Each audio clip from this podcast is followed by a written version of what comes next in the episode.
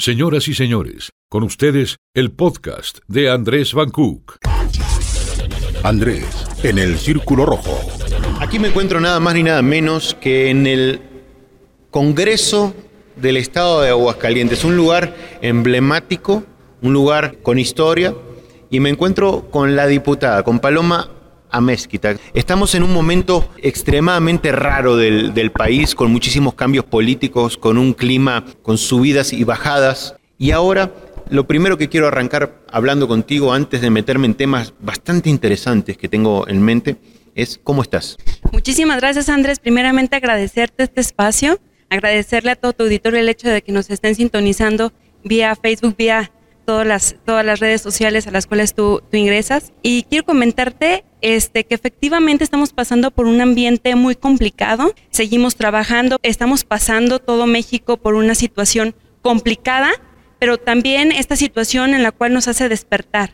Estamos despertando ya que no estamos viendo acciones de parte del gobierno federal ahorita más cuando lo más lo necesitamos, ¿no? ¿Se siente una carencia, ustedes como diputado local, sienten una carencia de, de, apoyo federal? Definitivamente, y no solamente nosotros, yo creo que lo palpamos en la ciudadanía. A ver, la ciudadanía ahorita necesita acciones, acciones concretas y no les estamos viendo en absoluto. Se te nota como una de las diputadas o como una de las voces en esta legislatura tan femenina, en esta legislatura que tiene más mujeres en Aguascalientes que hombres, se te nota siempre como una voz alzada sobre el tema familia o hacia eso te relaciono mucho. ¿Por qué? Pues mira, Andrés, la verdad, yo soy, yo pertenezco, soy presidenta de la Comisión de Familia, nos hemos dedicado durante estas dos legislaturas que gracias a la ciudadanía estamos trabajando, me he dedicado a fortalecer ese núcleo. ¿Por qué? Porque yo estoy 100% convencida que un peso invertido en familia es un peso que nos vamos a ahorrar en muchísimos problemas sociales que actualmente nos aquejan.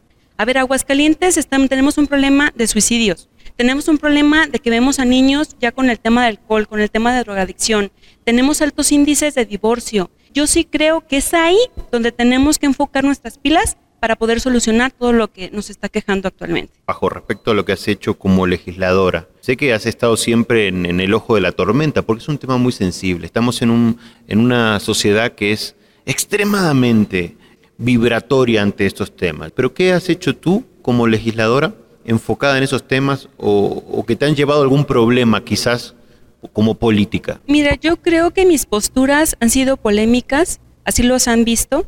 Yo la verdad es que veo que mi postura ha sido honesta. Yo sí creo, estoy convencida que Aguascalientes exige de políticos honestos y nosotros en esta nueva generación, pues bueno, tenemos que dar respuesta a ello, ¿no? Es nuestro compromiso y así es como tenemos que hacerlo.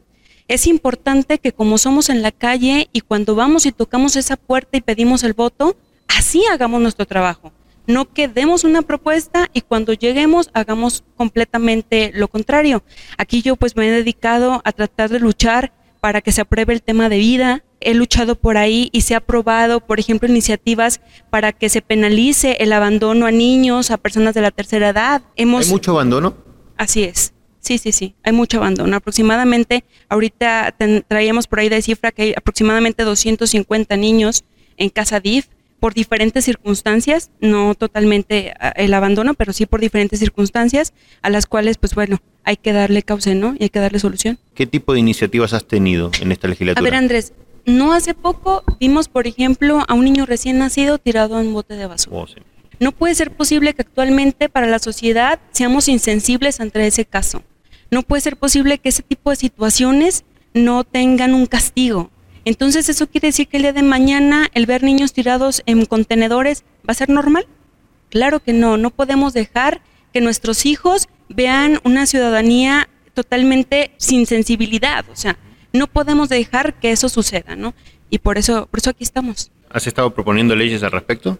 Así es. De hecho, por ahí este se modificó lo que es el Código Penal para que se pueda dar castigo y seguimiento a ese tipo de delitos, que yo espero que no solamente quede en una ley escrita y que en una ley muerta, que así, así comentan muchas veces, y que realmente se ejecute. ¿Cómo te ha ido respecto a tus compañeros, al resto de los partidos que hay? Pues mira, somos un grupo unido en cuestión de una agenda política a la cual nos hemos este, alineado todos. La verdad es que ha sido una agenda plural en cuanto al sentir y, y a la ideología de cada uno de los compañeros que formamos el grupo parlamentario. Nuestra convicción ha sido trabajar por la ciudadanía, trabajar por Aguascalientes y ha sido de esa manera como hemos dado los resultados. Tan es así que pues siete compañeros somos los reelectos en esta ocasión, ¿no? Hemos dado resultados y es por eso que la gente volvió, volvió a votar por nosotros. Me imagino que uno se acostumbra un poco a entrar aquí, a estar conviviendo con estas paredes, con este lugar,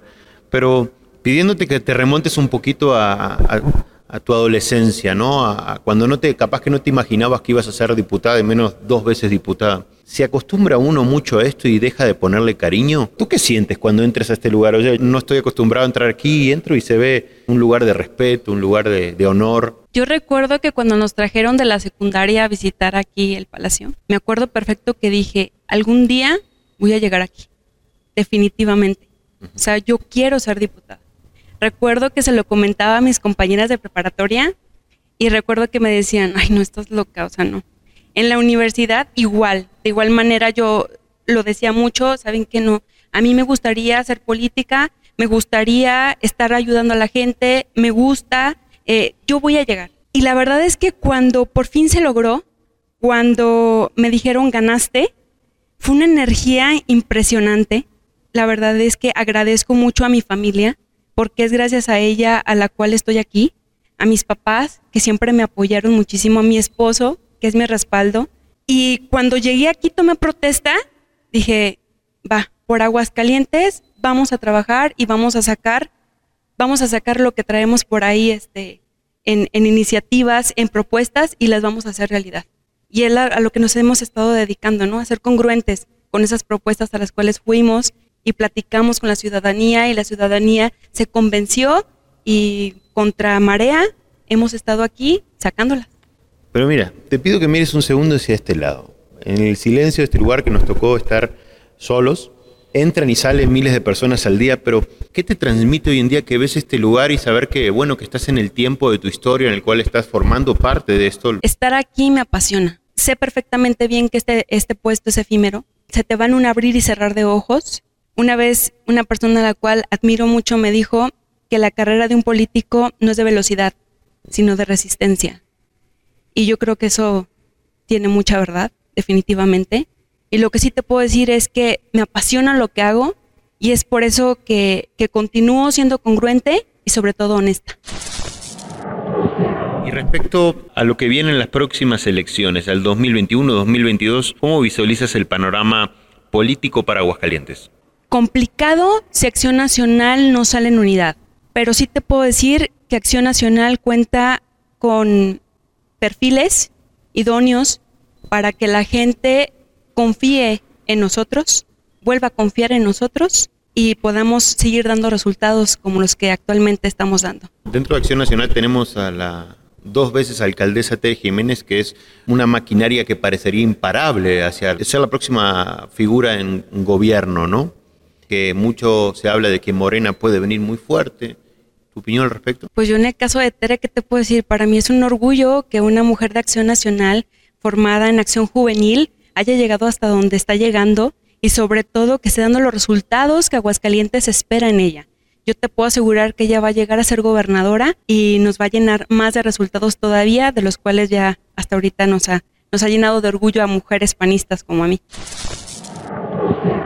¿Sí te orgullo ser panista? Definitivamente. Tan es así que es por eso que soy leal a sus convicciones, a sus principios, independientemente de las críticas a las cuales he sido presa, no voy a dar marcha atrás, soy panista de corazón y pues no voy a dar marcha atrás. Siempre he sido honesta, congruente y leal a las convicciones de acción, nacional. Respecto al tema de género, ¿son más mujeres que hombres en esta legislatura, pero se sigue sintiendo el machismo en, la política? Te mentiría si te dijera que no. Sí, sí existe. Tan es así que es por eso que existe actualmente la cuota. Es por eso que hemos trabajado por ahí en esta reforma electoral metimos mucho el tema de violencia de género en los procesos electorales. Buscamos el protegernos, buscamos el que se siga dando continuidad a estos espacios a las mujeres y que bueno, que también nosotras estemos eh, llenando esos espacios con resultados, ¿no? No solamente con cuota. Lo que se busca también es que sean los perfiles idóneos para que ese espacio que cubramos lo hagamos con, con responsabilidad y dando resultados a la ciudadanía. ¿Te ha tocado ser víctima como de un, un tema de ataque de género? No de género, pero sí ataque, yo así lo he sentido, a mi forma de pensar, a mi ideología, no por esos ataques y no por sentir que voy contracorriente, voy a cambiar mi forma de pensar, porque eso sería engañar a la gente y ese no es mi objetivo. Yo quiero ser honesta, así me así lo he, lo he dado a notar y seguir así. El tema familia es lo más importante, lo que tienes tú como principal pilar en tu, en tu trabajo como, como legisladora. Yo creo que la familia es el principal pilar de todos y es el principal pilar para que un estado y un municipio esté bien. Se te, nota, se te nota muy segura, Paloma. Déjame decirte que había tenido la oportunidad de entrevistarte en otro momento y eras otra mujer. Se te nota que este, este paso por este lugar, por eso hablo de la, la importancia de mirar hacia atrás. A veces es bien importante dar un vistazo y sobre todo ahora que tenemos la suerte de mirarlo así, solos. Déjame decirte que suena titánico luchar en defender valores y hablar de la familia hoy en día donde todos los mensajes están cruzados, donde cualquiera se excusa en una red social para destruir o para atacar desde el anonimato. Pero bien, felicidades, ojalá que haya más personas que se esfuercen por ese tipo de, movimientos. Es que te voy a decir algo, Andrés, la familia no es de modas. La familia es y seguirá siendo lo que fue en el pasado y va a ser en el futuro, lo más importante. Y hay que defenderla. Hay que defenderla porque es lo que nos va a mantener de pie y equilibrados.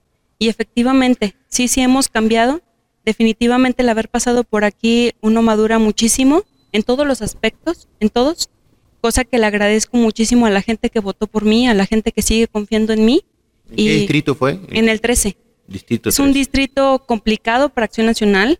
Empezamos con una votación de menos dos mil votos, quiero decirte, y eso fue gracias al apoyo de cada una de las personas que estuvieron ahí apoyándome a la cual les estoy muy agradecida, de verdad te lo digo. Tu saludo. ¿En cuál es la cámara que tenemos? Muy agradecida. Esta, esta, es tu cámara, mándale saludos a la gente del Distrito 13, que es donde te votaron. Y Un saludo a todos los del Distrito 13, a cada una de las familias que me apoyaron, a cada una de las familias que siguen apoyando y siguen confiando en que la familia es primordial y es lo que nos va a dar buenos resultados a Aguascalientes. Tenerla estable y cuidar ese núcleo como lo, el mayor tesoro.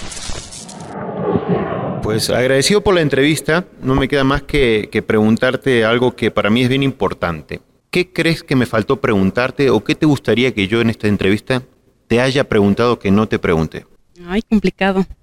Que estoy aquí firme, seguiré firme en mis convicciones y seguiré luchando por lo que creo que es lo mejor para Aguascalientes, que es la familia seguiré luchando por lo que ya ahorita se cree que ya no es importante como los valores. Seguiré protegiendo a los niños. El interés superior del menor para mí ha sido la prioridad en estas dos legislaturas. Y pues bueno, no haciendo equipo con mis compañeras, que como bien comentas tú, somos ahorita mayoría y tenemos un gran compromiso al cual tenemos que hacerle frente. Pues ahí está tu pregunta y respuesta ya hecha. Te agradezco mucho la entrevista y espero que estés muy bien. Muchísimas gracias, Andrés. Gracias y aquí estoy Yes